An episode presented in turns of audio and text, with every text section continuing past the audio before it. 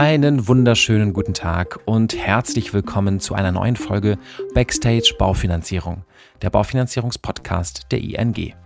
Mein Name ist Oliver Sabel und in der heutigen Folge interviewe ich Patrick Ludwig Hansch von der Kreditreform. Wir unterhalten uns über die Unterschiede zwischen der Schufa und der Kreditreform. Wir beleuchten, welche Informationen die Kreditreform vorbehält, wie Sie als Vermittlerin oder als Vermittler Zugriff auf Ihre Daten haben und natürlich schauen wir auch, inwiefern aktuelle Themen wie Corona, die EU-Taxonomie und das Lieferkettengesetz sich bei der Kreditreform niederschlagen. Ich wünsche ganz viel Spaß beim Zuhören und wenn Ihnen diese Podcast-Folge gefällt, dann folgen Sie uns auf Ihrer Podcast-App des Vertrauens, lassen Sie uns ein Like da und nun viel Spaß mit Herrn Hansch.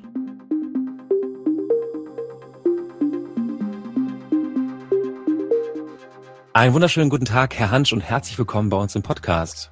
Ja, guten Tag, Herr Sabel. Ich freue mich, hier zu sein. Ich freue mich auch, dass Sie heute bei uns im Podcast zu Besuch sind. Es ist bei uns Tradition, dass der Gast sich einmal selbst vorstellt. Daher übergebe ich direkt das Wort an Sie. Stellen Sie sich doch einmal kurz vor und erklären Sie, was Sie bei der Kreditreform ähm, machen und tun. Ja, Herr Sabel, äh, so, so einfach ist das gar nicht tatsächlich. Ich habe auf meiner Visitenkarte stehen, da steht der Leiter Wirtschaftsforschung, Pressesprecher und der Leiter der Öffentlichkeitsarbeit. Das ist eine Menge, aber was heißt das im Einzelnen? Ähm, ich bin eingestiegen Ende 2019 und da mhm. ging ja bekanntlicherweise Corona direkt los. Seitdem bin ich hauptsächlich der Leiter der Wirtschaftsforschung und muss die Daten und Zahlen und Fakten, die uns so vorliegen, auswerten und einordnen. Ähm, das bedeutet, ja, ich mache hier die Wirtschaftsforschung beim Verband der Vereine Kreditreform. Ich bin natürlich auch der Pressesprecher, vertrete also das Unternehmen äh, gegenüber Medien und Presse. Mhm. Und äh, wir bewegen uns ja hier in einem sehr stark regulierten Markt. Das heißt, äh, ich halte auch oder behalte die Gesetzgebungsprozesse im Auge, mache Verbandsarbeit. Daraus ergibt sich eigentlich ein ganz, ja, wie soll man sagen, ganz spannendes äh, Gemisch aus Aufgaben. Und ja, da hat man hier viel Gestaltungsfreiheit und Freiraum, äh, den nutze ich gerne. Und das ist im Groben erstmal meine Aufgabe. Ja. Das klingt ja nach einem bunten Strauß an Aufgaben, den Sie da mit sich herumtragen und auch auf jeden Fall sehr, sehr spannend. Wir hatten vor einigen Monaten bereits eine Podcast-Folge mit den Kolleginnen der Schufa. Da liegt jetzt natürlich die Frage nahe, was ist denn jetzt der Unterschied zwischen der Schufa und der Kreditreform? Können Sie das ein bisschen erläutern? Ja klar. Also zunächst einmal haben wir Unterschiede, aber wir haben auch Gemeinsamkeiten. Beide sind eine sogenannte Auskunftei. Bei uns mhm. ist das schon ziemlich lange Zeit her, dass wir Auskunftei wurden, nämlich 1879. Ich fange jetzt nicht mit dem historischen Abriss an, aber es ist vielleicht einmal ganz wichtig zu verstehen, warum wir eigentlich da sind. Und da geben sich Parallelen und auch Unterschiede zu Schufa. Also früher kannte man seinen Geschäftspartner, man kannte das Dorf äh, und hat dort in diesem Rahmen Geschäfte gemacht. Man kannte sich. Dann äh, bekanntlicherweise ist der eigene Tellerrand weiter geworden. Man kannte das Land und hat dann irgendwann in der ganzen Welt Geschäfte gemacht. Und daraus gründete sich dann der Verein Kreditreform zum Schutze gegen das schädliche Kreditgeben. Also ganz kurz übersetzt, wir sind in, auch in der Selbstdefinition Geschäftsermöglicher. Das vereint uns mit der Schufa, die ja auch tatsächlich prüft und versucht, sichere Geschäfte zu ermöglichen. Bei uns sind die Säulen allerdings ein bisschen weiter. Wir machen nicht nur unser Geschäft mit Auskünften und mit Daten, sondern wir sind gleichzeitig auch Inkasso-Anbieter und, und betreiben Forderungsmanagement. Ah, verstehe. Und die Auskünfte. Das in Kombination ist eigentlich ähm, auch mit dem Blick auf die Auskünfte selbst ein ziemlich einzigartiges Modell. Und wir haben, wenn es um die Unternehmen geht, Auskünfte zu allen wirtschaftsaktiven Unternehmen in Deutschland, aber auch natürlich zu den Verbrauchern. Interessant, da kommt wieder dieser Verbindung mit meiner Aufgabe als Leiter der Wirtschaftsforschung. Wir dokumentieren das Ganze auch wissenschaftlich. Mhm. Also die, die Überschuldung beispielsweise bei Verbrauchern. Wir geben jährlich den sogenannten Schuldneratlas heraus. Und das umfasst einmal so das Aufgabenfeld, was wir haben. Also wir beschäftigen uns schon sehr intensiv mit dieser Materie.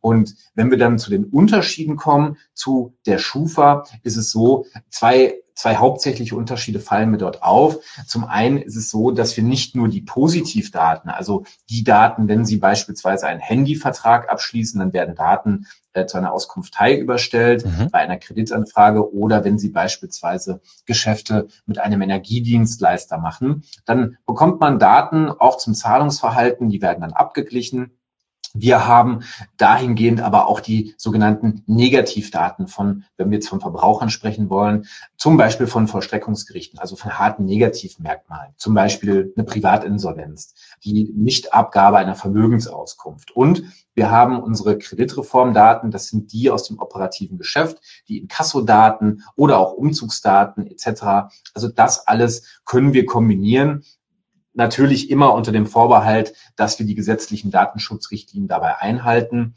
Und das erlaubt uns aus unserer Sicht eine tiefere, tiefere Beauskunftung der Unternehmen und der Verbraucher.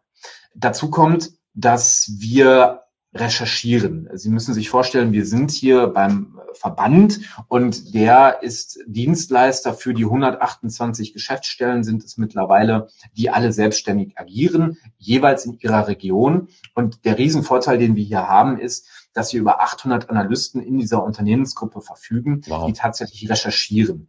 Genau, also die sind vor Ort, wir sagen immer, wir kennen unsere Unternehmen, wir kennen unsere Verbraucher, weil wir tatsächlich bei denen vor Ort sitzen. Also sozusagen um den Kirchturm herum. Man, man kennt sich sozusagen aus der Stadt.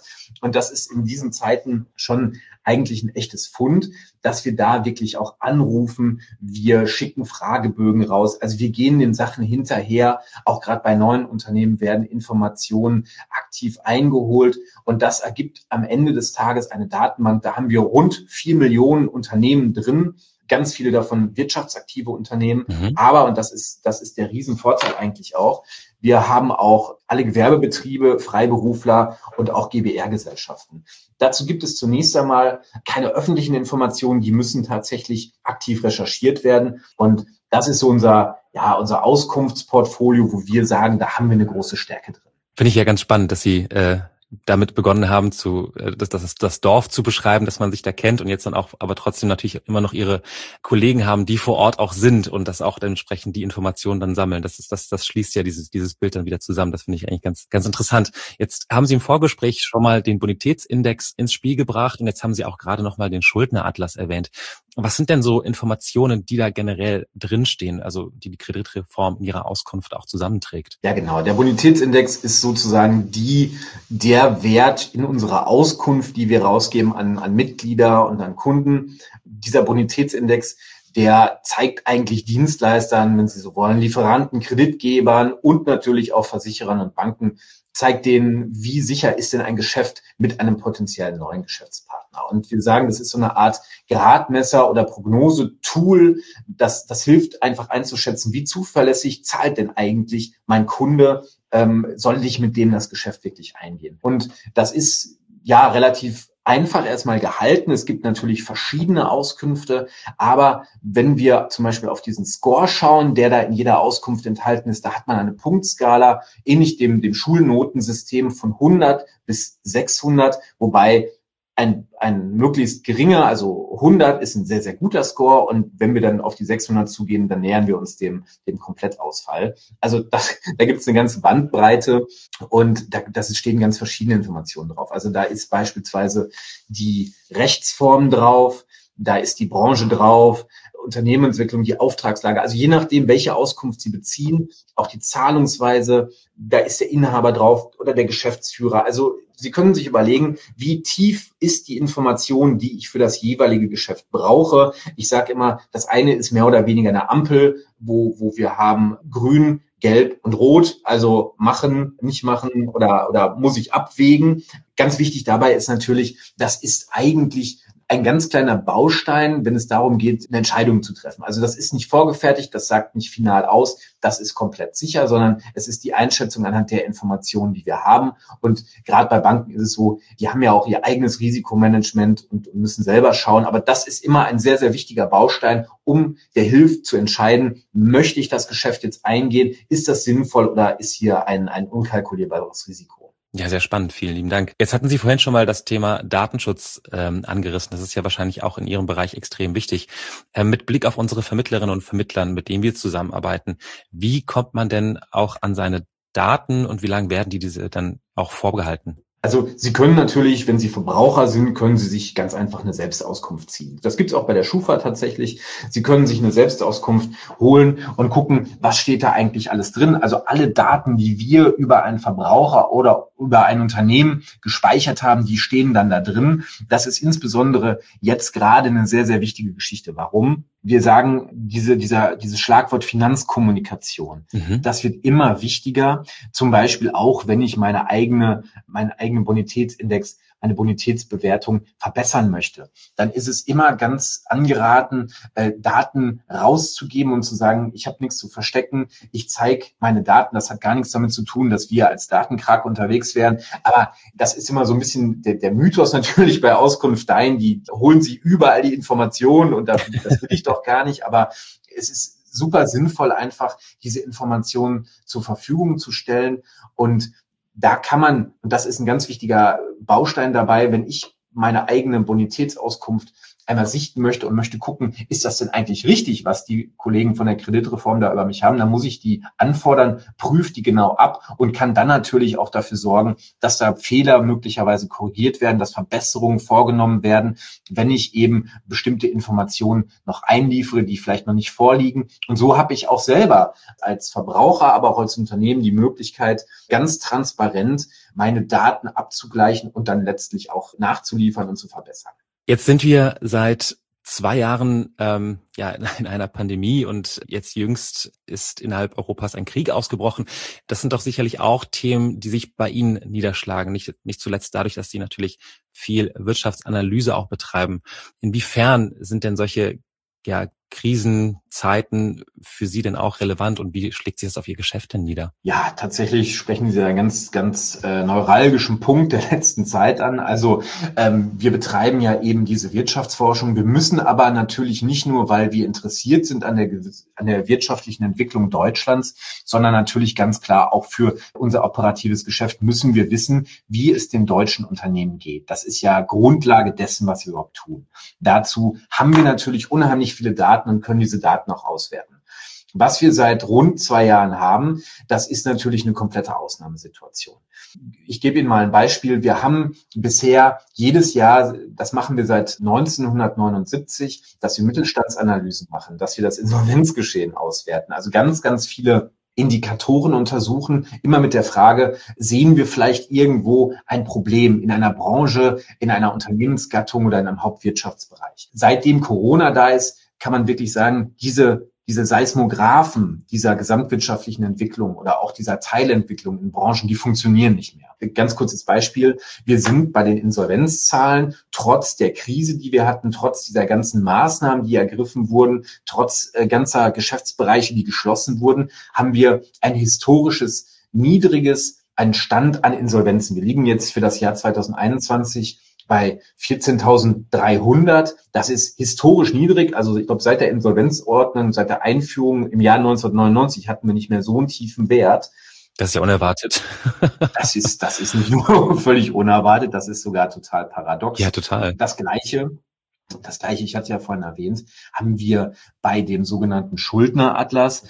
Äh, da haben wir auch eine rekordniedrige Überschuldung gemessen. Also noch nie waren so wenige Verbraucher in Deutschland überschuldet wie im Jahr 2021. Und das ist ja schon einigermaßen verwunderlich, auch wenn man so denkt, meine Güte, ne, wir hatten eine Krise, viele sind in Kurzarbeit, manche haben ihren Job verloren.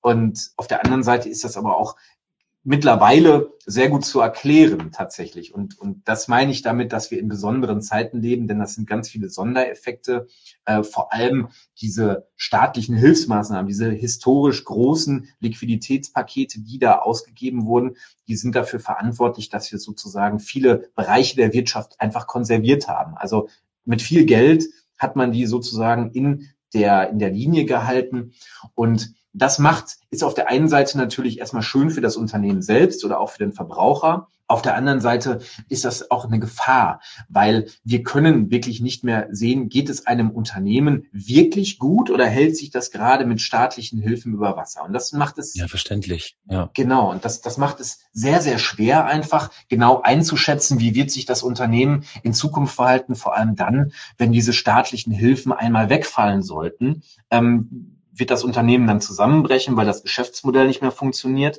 weil vielleicht auch die Eigenkapitalausstattung nicht mehr stimmt? Oder ist das Unternehmen kerngesund? Und das macht es natürlich super schwer, einerseits einzuschätzen, wie entwickelt sich das. Deswegen entwickeln wir eben auch Teilindikatoren, wo wir sagen, okay, zum Beispiel beim Zahlungsverhalten, das wir auch messen, in unserem Debitorenregister Deutschland, wo wir einfach die Zahlungsmoral, wenn man so will, von Unternehmen messen können. Da sehen wir, oh, da bahnt sich gerade was an in einer Branche, in einem bestimmten Unternehmensbereich oder eben nicht. Interessant. Also das ist also tatsächlich unerwartet, aber auch wirklich gut erklärt und natürlich auch von der Warte sehr plausibel. Jetzt haben wir außerwirtschaftliche Phänomene betrachtet, schauen wir uns doch mal die EU-Taxonomie und das Lieferkettengesetz an. Wie sehr werden diese beiden Punkte denn in Zukunft den Score der Grefo beeinflussen oder wie handhaben Sie diese beiden Themen? Ganz gewaltig sogar. Also Herr Sabel, ich, ich kann nur sagen, wir, ich habe ja gerade gesagt, wir können kaum noch genau anhand unserer traditionellen Indikatoren erkennen, wie geht es den Unternehmen und wo geht die Reise hin. Wir können das zwar noch, aber wir müssen andere nehmen. Und womit wir gerade angefangen haben, war so sogenannte Megatrends zu entwickeln. Das heißt, Trends, mit denen sich Unternehmen beschäftigen müssen und die auch ganz deutlichen Eingang finden in die operativ oder in das operative Geschäft einerseits, aber auch in die Dokumentationspflichten. Sie haben es gerade gesagt, die sogenannte EU-Taxonomie, die gibt's ja seit, bereits seit einigen Jahren. Jetzt wird das ganz akut auch für Unternehmen und das ist ja dieses große Thema Nachhaltigkeit, aber auch, wie führe ich meinen Betrieb und, und wie läuft das Ganze sozial ab. Und das haben wir intern für uns als sehr wichtiges strategisches Thema identifiziert. Das Thema ESG, da kommt einiges auf die Unternehmen zu und zwar nicht nur auf die ganz großen, die sich mittlerweile schon sehr intensiv mit dieser Thematik beschäftigen, sondern vor allem auch auf den breiten Mittelstand. Mhm. Und das, das muss man so noch als, als äh, on top sehen zu den ganzen Verwerfungen, die Corona ausgelöst hat, die auch der Krieg in der Ukraine auslöst. Diese Themen werden die Unternehmen jetzt im Jahr 2022, aber auch vor allem 23 und 24 ganz massiv beschäftigen. Wie wir darauf reagieren, ist, dass wir das Thema zunächst einmal identifiziert haben. Wir sensibilisieren vor allem den Mittelstand für dieses Thema und sagen, hey, du musst da was tun. Und wir werden auch im Laufe des Jahres den sogenannten ESG-Score einführen. Das heißt, wir messen, wie verhält sich ein Unternehmen, was tut ein Unternehmen, um diese EU-Taxonomie, die Richtlinien, die dann manifestiert sind in ESG einzuhalten. Das ist ganz besonders wichtig, Einerseits zum Beispiel für Finanzdienstleister, die das auch messen müssen. Die bekommen in der ersten Stufe diesen ESG-Score zur Verfügung gestellt. In der zweiten sind wir in der Lage, im Laufe des Jahres für jedes Unternehmen in Deutschland eben so ein ESG-Score auszugeben. Und das hat, wenn man fragt, wofür ist das denn jetzt eigentlich gut? Was soll ich damit? Das wird ganz entscheidend sein, zum Beispiel bei der Refinanzierung von Unternehmen. Also wenn Sie, wenn Sie ein Geschäft betreiben und müssen nachweisen, dass Sie sich anhand dieser ESG-Faktoren, zum Beispiel Nachhaltigkeit, konform verhalten und diese Richtlinien anerkennen und umsetzen, dann brauchen sie eine Art Zertifikat. Das können wir den Unternehmen dann bieten, die dann Informationen eben dazu bietet. Und ein zweiter Aspekt ist dabei, der noch viel konkreter wird, ist das sogenannte Lieferketten-Sorgfaltspflichtengesetz. Das wird zum ersten ersten erstmal erstmal vom Namen her schon Bürokratiemonster. Und ähm, ich, ich wage zu prognostizieren, dass es tatsächlich auch in der Umsetzung ein, ein ziemliches Dokumentationsmonster wird, denn das tritt jetzt zum 1.1.2023 für größere Unternehmen in Kraft und dann aber auch für sehr viel kleinere Unternehmen ab dem 01.01.2024. Auch diese Themen haben wir auf dem Schirm. Auch diese Themen werden mittelfristig aus, äh, Eingang in die Auskünfte finden. Das ist eine Hilfe für die Unternehmen selbst, aber natürlich auch für Geschäftspartner, Kreditgeber, Lieferanten und auch natürlich für das Kundenmanagement. Wenn Sie an die Unternehmen denken, die jetzt schon damit konfrontiert sind, sicherstellen müssen, dass ihre Lieferketten sauber sind, in Anführungsstrichen, und dafür sorgen müssen, dass sie diese hohen Anforderungen erfüllen. Lassen Sie mich noch eine ganz kleine Anmerkung machen. Wir reden über das deutsche sogenannte Lieferketten-Sorgfaltspflichtengesetz. Was aber gerade passiert ist, dass die EU selber nochmal einen Entwurf vorgelegt hat, der nochmal deutlich über die Vorgaben dieses deutschen Gesetzes hinausgeht. Ich glaube, da fehlt uns jetzt die Zeit, um uns genau damit zu beschäftigen. Aber was ganz wichtig ist, was ankommen muss bei auch ihren Vermittlern, bei den Unternehmen in Deutschland insgesamt ist, dass dieses Thema eine unheimlich große Resonanz finden wird und dass jeder sich damit dieses und im nächsten Jahr ganz, ganz doll beschäftigen werden muss, weil niemand kommt an diesem Thema vorbei. Dann werden wir Sie auf jeden Fall nochmal zu einer weiteren Folge einladen und dann auf jeden Fall das Lieferkettengesetz nochmal beleuchten. Sie hatten jetzt gerade schon auch einmal den Bereich der Nachhaltigkeit angerissen. Das ist bei uns in der ING auch ein sehr, sehr aktuelles und wichtiges Thema. Gibt es denn, Sie hatten es auch schon kurz beschrieben, anhand von Zertifikaten, Punkte, durch die Unternehmen in Zukunft da auch sich besser aufstellen können, wenn sie die Nachhaltigkeit innerhalb des Unternehmens forcieren? Ja, Sie hatten es ja gerade gesagt, dass das Thema Nachhaltigkeit ist erstmal vom Begriff her ja sehr generisch. Da fällt ja unheimlich viel drunter. Wenn man zum Beispiel an die, die, das verarbeitende Gewerbe denkt, da sind die Produktionsprozesse im Fokus. Wenn man auch an Finanzdienstleister wie uns denkt, das muss man natürlich auch sehen. Was tun wir eigentlich für die Nachhaltigkeit? Da ist es natürlich klar, da muss man in ganz vielen verschiedenen Ebenen denken. Das ist nicht immer nur, ich sage das jetzt mal ein bisschen provokant, der Bienenstock auf dem, auf, auf dem Dach. Dach. genau, der, der hat ja an enormer Beliebtheit gewonnen, ist auch ein wichtiger Beitrag, das möchte ich gar nicht kleinreden. Aber das sind natürlich noch viel mehr Ebenen, die hier zu beachten sind. Und da muss ich leider sagen, ein Patentrezept gibt es da nicht. Dieses Thema Nachhaltigkeit gibt es ja auf vielen Ebenen. Wenn wir das auf das Ökologische einmal runterbrechen, muss jedes Unternehmen, also wirklich jedes Unternehmen muss sich damit individuell beschäftigen. Wir nehmen mal als Beispiel die, die Baubranche. Mhm. Also auch bei dem Thema Baufinanzierung. Da gibt es ja mittlerweile unheimliche Teuerungsraten. Es ist sowieso relativ tricky, jetzt das Ganze noch so umzusetzen. Aber es gibt ja auch von der Bundesregierung ganz weitreichende Vorgaben zur energetischen Sanierung. Und da ist natürlich auch gefragt, wie kann ich mich da aufstellen, zum Beispiel beim Neubau, wie kann ich mich bei der Finanzierung auch da wirklich gut aufstellen, damit eben das, was ich hier finanziere, diesen Nachhaltigkeitsrichtlinien genügt. Und ganz wichtig am Ende ist, ich muss mein eigenes Geschäftsmodell, wenn ich denn ein Unternehmen äh, betreibe, wenn ich ein, ein Geschäftsmodell habe, ich muss das auf den Prüfstand stellen. Wir liefern durch diesen ESG-Score, also dadurch, was zum Beispiel im Nachhaltigkeitsbericht steht oder bei kleineren sind es dann eben andere Dokumentationspflichten, können zeigen, wie verhältst du dich im Kontrast oder im, im Eingang mit dieser ESG-Taxonomie, können da auch sozusagen eine kleine Ampel zu liefern aber dieser, dieser Begriff Nachhaltigkeit umfasst unheimlich viele Ebenen. Und da wird tatsächlich die Zukunft zeigen müssen, wie genau jedes Unternehmen da ganz konkrete Schritte einleiten kann, von der Benennung eines Nachhaltigkeitsbeauftragten beispielsweise, der sich genau um solche Themen kümmert, um den Ressourcenverbrauch, um aber auch solche Themen wie Gleichberechtigung in dem eigenen Unternehmen. Das ist sehr, sehr vielschichtig. Da haben Sie vollkommen recht. Und es bleibt auch nach wie vor spannend. Ich bin gespannt, was uns da in den nächsten Jahren auf jeden Fall noch begegnen wird. Mit dem Blick auf die Uhr. Wir haben jetzt eigentlich schon so gut wie alle Themen behandelt, die uns hier so quasi auf der Seele brannten und die wir mitgebracht hatten. Jetzt nochmal für unsere Baufinanzierungsvermittler, nochmal so zum Abschluss.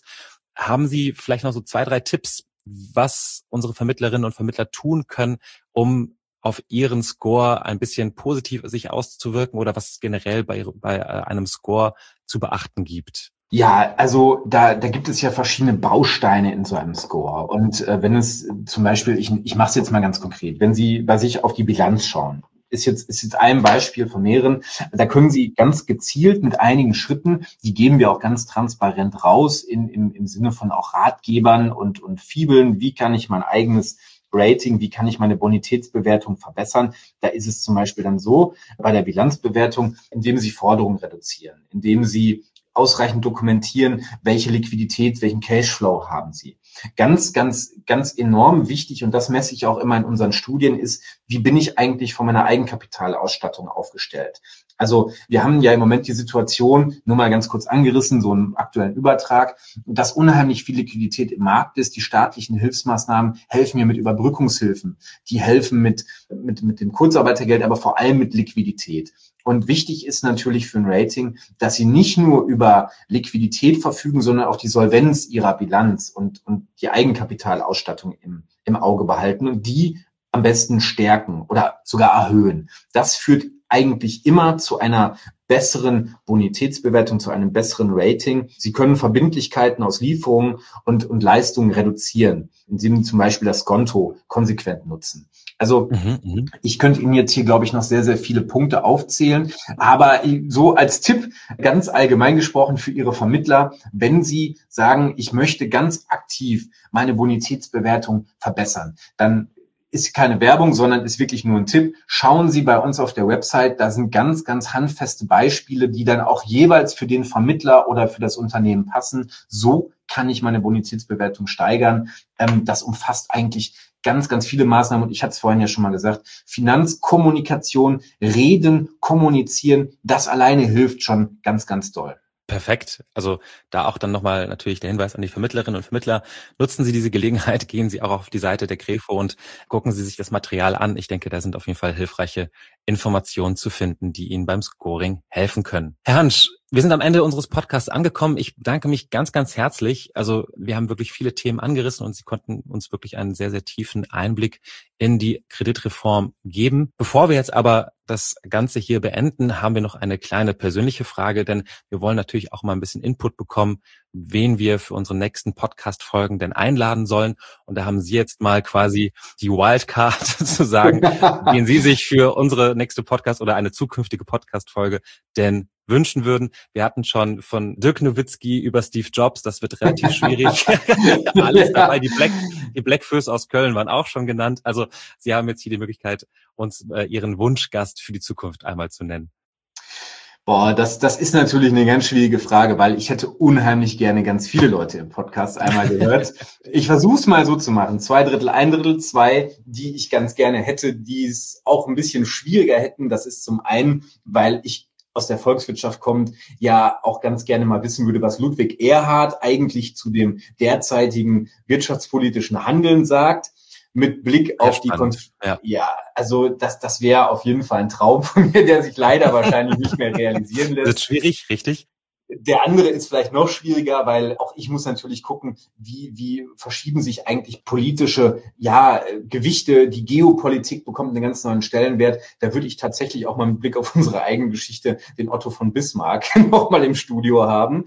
Das, das, das wäre was. Und jetzt komme ich aber mit einem echten Vorschlag. Also wenn Sie schaffen, Elon Musk tatsächlich als Zukunftsvisionär nochmal zu sich in den Podcast zu bekommen, dann, ja, dann werde ich auf jeden Fall Mäuschen spielen und mal ganz genau hinhören, hören, was, was der Herr zu sagen hat. Also alles nicht ganz einfache Person, aber ich glaube, der Erkenntniswert wäre sehr, sehr hoch. Völlig richtig, auch gerade mit den Themen, die wir heute besprochen haben. Ich meine, ich sitze in Berlin, ich werde mich mal aufs Fahrrad schwingen und zur neuen Gigafactory rausradeln. Vielleicht habe ich ja Glück und kann Herrn Musk da einmal ableiten und zu mir ins Studio bringen. Aber ja, der Versuch ist es auf jeden Fall wert. Herr Hansch, ganz, ganz herzlichen Dank, dass Sie sich die Zeit genommen haben. Es hat mir sehr viel Spaß gemacht. Ja, ich. Ähm, wünsche Ihnen weiterhin viel Erfolg. Vielleicht kann man auch jetzt gerade selbst ein bisschen für Sie Werbung machen. Sie bringen ja jetzt auch einen eigenen Podcast raus. Wo wird, wird man den hören können? Ja, tatsächlich. Vielen Dank für den Hinweis. Also ein bisschen Werbung in eigener Sache ist ja auch ganz schön. Auch wichtig. Wir haben ja, ja, wir haben ja wirklich eine ganze Bandbreite an Themen, die man einmal so, also so im Überblick machen kann, wie ich das gemacht habe. Aber jedes dieser Themen ist natürlich auch in der Tiefe ganz wichtig. Also wir werden in der kommenden Woche auf Spotify und den großen Plattformen mit dem Kreditreform-Podcast starten. Gute Geschäfte soll der heißen. Und da geht es dann eben um Themen wie ganz konkret, was ist eine Auskunft, wofür brauche ich die, was ist mit elektronischem Zahlungsverkehr, aber eben auch solche Themen, die über diesen Tellerrand der Auskunft hinausgehen, die in die Wirtschaftsforschung gehen, wie zum Beispiel, wie geht es den deutschen Unternehmen eigentlich wirklich? Oder beispielsweise, was müssen wir eigentlich von diesem Ukraine-Konflikt, diesem Krieg eigentlich für deutsche Lieferketten erwarten? Also da kommt eine ganze Menge und ich freue mich wirklich auf die Arbeit. Das merkt man ja auch in Ihrem Podcast. Das macht eine Menge Spaß und ja, mit einem Gesprächspartner wie Ihnen besonders. Von daher. Ja, vielen Dank. Das kann ich in, dem, in, in dem Fall, ja, eine gelungene Sache und ich freue mich jedes Mal, wenn ich einen neuen Podcast von Ihnen habe. Da freuen wir uns auch auf Ihren Podcast und da eben nochmal der, der Hinweis an die Vermittlerinnen und Vermittler. Hören Sie auch dort mal rein, denn ich denke, viele Themen, die wir heute angerissen haben, kann man dort nochmal vertiefen. Sicherlich sehr, sehr spannend. Herr Hansch, Ihnen alles Gute für die Zukunft. Ich freue mich, dass Sie da waren und sehr gerne. Ja, bleiben Sie gesund, auch in dieser sehr krisengebeutelten Zeit und alles Gute. Alles Gute auch für Sie, Herr Sabel.